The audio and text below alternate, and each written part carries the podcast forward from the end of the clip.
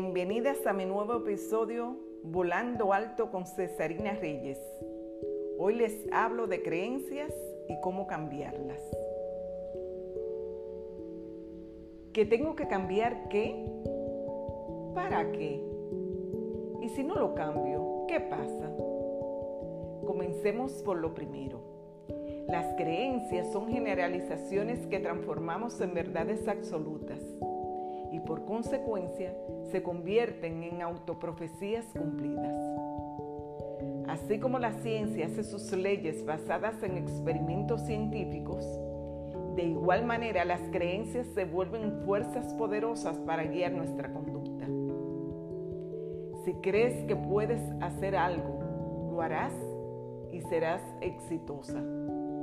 Y si también crees que es imposible, no importan las fuerzas exteriores que te empujen, nada sucederá que te haga realizarlo. Tanto si crees que puedes como si crees que no puedes, estás en lo cierto. Henry Ford.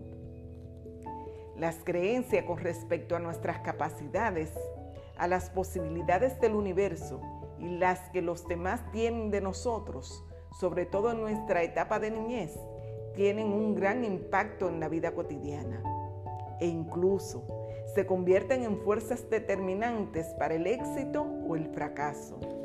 Un efecto que nos impulsa si nuestras creencias son potencializadoras o nos paralizan si son limitantes. Pues entramos en materia. Cambiar las creencias potencializadoras no es un buen negocio nos perjudicaríamos. Las que sí tenemos que reemplazar son las limitantes, que se dan el lujo de impedirnos avanzar. Estas creencias limitantes tienen efecto en todas las áreas indistintamente. Por ejemplo, en la salud, manifestándose en adicciones, depresiones y fatigas. Por ello es imperante cuidar tu salud mental que generalmente se deteriora por fuertes creencias. De ahí la importancia de los placebos. En lo económico se manifiestan en deudas, malos negocios, en las relaciones, en conflictos con tu pareja y en malas compañías. Y en lo espiritual, en la pérdida de fe y una relación nula con Dios. Lo peor es que muchas de nuestras creencias no son nuestras, sino que nos las enseñaron nuestros padres o nuestro entorno social. Gracias a Dios tenemos el privilegio y la libertad de desaprender las creencias limitantes e implantar otras nuevas. Ahora bien, ¿cuál es el proceso? ¿Y cómo lo hago? He aquí los pasos necesarios. Primero, tener claridad de cuáles son las creencias que te limitan. Segundo, ¿qué te motiva a cambiarlas? Tercero, no te compares con otras.